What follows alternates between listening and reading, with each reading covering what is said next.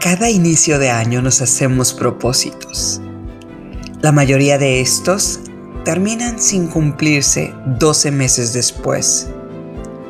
¿Qué pasaría si estos propósitos incluyeran crear tu propio camino de emprendimiento?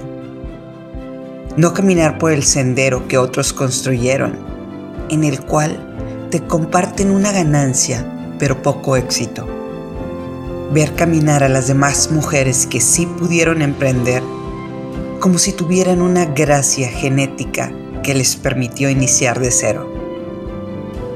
La realidad no es así. Tú puedes cambiar tu vida. Tú tienes esa gracia genética. Puedes crear una realidad diferente a la que has vivido. Eres lo que has aprendido de tus errores. Y el primer paso que diste para dejarlos atrás y trazar una nueva meta.